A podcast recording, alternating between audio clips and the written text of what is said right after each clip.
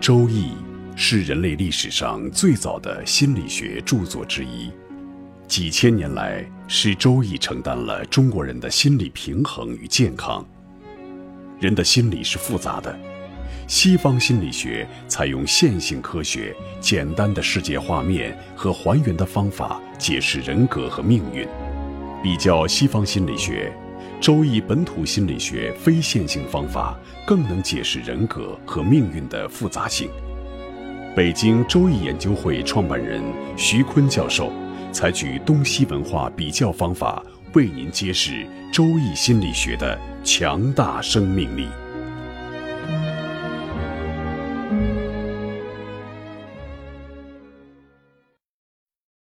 亲爱的听众朋友，大家好，我是北京周易研究会创办人徐坤。今天我们带您走入易学殿堂，主讲周易本土心理学。听众朋友们，大家好，我是林雪。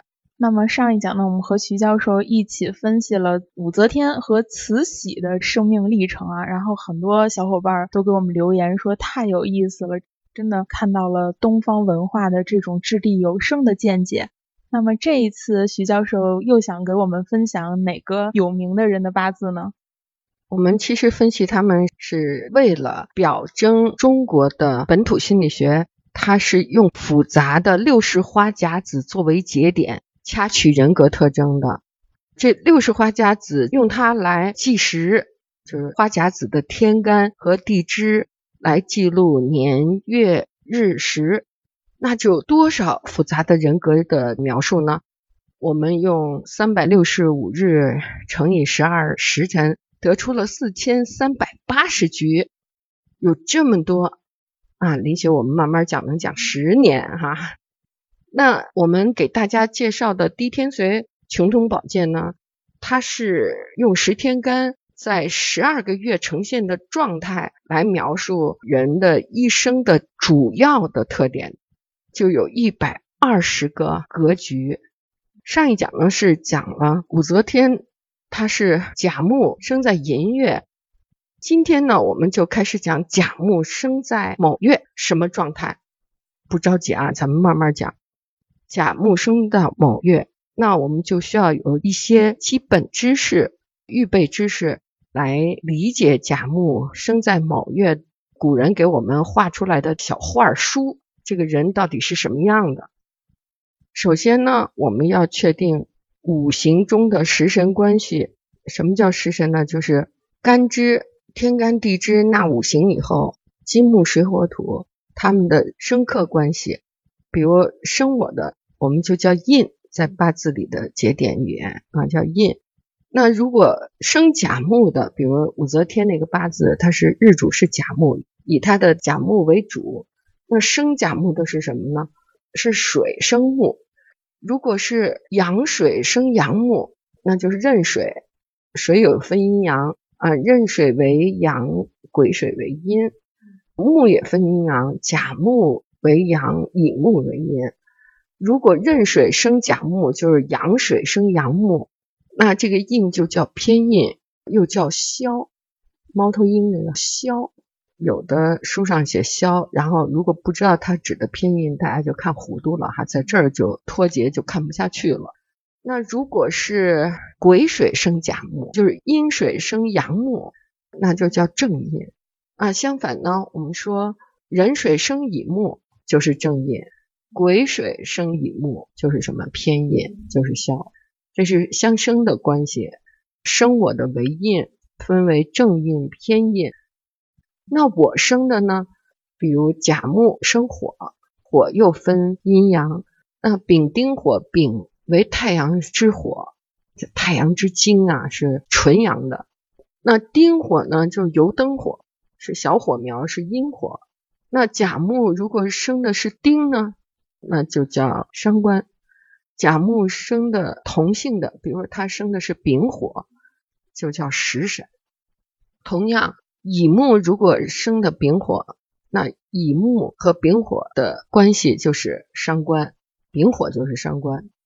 乙木要生的是丁火呢，就是食神。然后比肩和劫财，就是甲木和甲木的关系就是比肩，甲木和乙木的关系就是劫财。然后克我者为官，管住我的是官嘛？什么能克木呢？金，金也分阴阳，庚金为阳，辛金为阴。庚克甲的时候就是偏官，又叫七杀。啊，在这里给大家统一一下啊，有的书上写七杀，又不懂了，在这儿又脱了钩了。要是辛金克甲木呢，就是正官，有正官、偏官、正印、偏印。那我克者为财，那木克土，土就是木的财。土也分阴阳，戊土为阳土，是那城墙土、高坡土、高原土。己土呢是浮土，是尘土，一个是高山那样的土，一个就是咱们擦桌子的时候桌面上的那小浮土哈。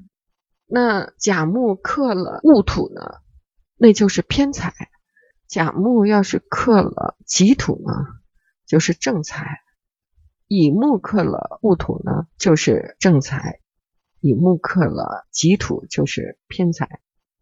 啊，所以我们总结一下五行的生克关系，以你的日支的天干为主，然后针对天干纳入五行的金木水火土，开始给他们定位他们的生和克，是克我的还是生我的，还是我生的还是我克的，然后定这食神关系，食神正印偏印，正财偏财，正官偏官，伤官食神，比肩劫财。相信很多听众朋友应该和我一样，之前呢也对五行的相生相克关系有一定的了解。但是刚才听徐教授的讲解之后呢，我们又有了更深刻的认识。为了能更好的掌握这些基础知识，刚才一边听徐教授讲，我还一边拿着笔在纸上来记录，这样也有助于我们的记忆。不得不说啊。徐教授这样一讲，我们忽然觉得这个五行关系，它还真的是挺复杂的。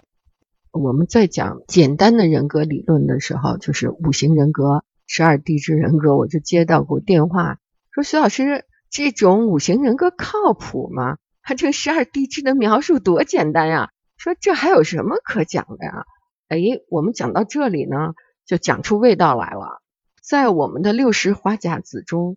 又迁入了一个生克关系，先纳入五行，再纳入生克，然后除此之外啊，我们复习一下那食神小人儿护着我们的都是印，印表示你的父母啊，在学校的老师啊，在单位的领导啊，如果领导都不赏识你，就江湖上的给你活的上尖儿啊，比肩劫财就是肩膀齐是兄弟。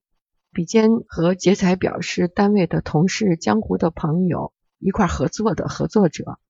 那食神和伤官呢，就是我们生养的，将来他能供养我们，就像我们的腿一样啊，将来支撑我们的。啊，那食神呢，在单位里呢，就是下级，在江湖上你扶助的下监，在你的人生六亲关系上，就是你的孩子、子孙、后代。食神伤官，在这个血脉关系之外呢。我们就为一个官和财，官就是管你的，然后男人的官就是事业，女人的官就是丈夫，财呢就是你能拿住的。我们说了，上帝给所有的男人就是一个太极，一半是钱才能拿住的，一半是女人她也能拿住。多一个女人就少一份财，多一个女人就少一份财，所以好多男人就不停的离婚，不停的找女人，钱都没了。这就是我们古人留下的非常精确的掐取你的人生节点的这十个节点。这个十个节点呢，它放在我们复杂的人格理论里，放在六十花甲子的干支纪时里来分析，就使得我们六十花甲子的节点体系就更丰富了。这么丰富，四千三百八十多个局啊！这三命通会讲的就是这个。我们说低天屯呢，就讲的是。用十天干乘以十二月支呈现的状态，就一百二十局。这不同的书讲的是不同的这个命局。那我们讲那个心性，它主要的心性就我们有那个胎源，记录了父精母血瞬间结血的那个活的那个受精卵，然后它在妈妈的子宫里一个月长了什么样，两个月长了多少，三个月描述天干长。那个天干呢，就是甲胆乙肝丙小肠丁辛戊未庚大肠心肺任膀胱癸肾，记录这十天干在母亲的子宫里一天长了多少，一个月长了多少，十个月长了多少。比如说甲胆胆长的什么状态，乙乙肝长的什么状态？哎，生出来你把八字的地支含天干的那个数你一数。你就知道哪儿长得好，哪儿长得不好。最后你大限的时候崩溃在哪儿，都能看到。那当父精母血结穴的这个小人儿该出生的那个月，他是一天长一两，一天长一两，长得最足实的那个月的月气，你出生的那个月气，它就是你禀天地之气最足的，它决定你一生。比如你冬天结了穴了，这个小人儿，哎，到了秋天生出来了。秋天那秋气就主你，庚金和辛金的气就主你一生，就像那个大树的年轮一样，它就是每天都在记录日月星辰在你身上的印记，这也很神奇。就像我们刚开篇的时候讲的那个鹦鹉螺，它的波和纹，其实人也有这样的波和纹。那我们祖先呢，就用十天干那十二地支。用天干地支来记录这个波和纹，你说这个描摹的多么仔细啊！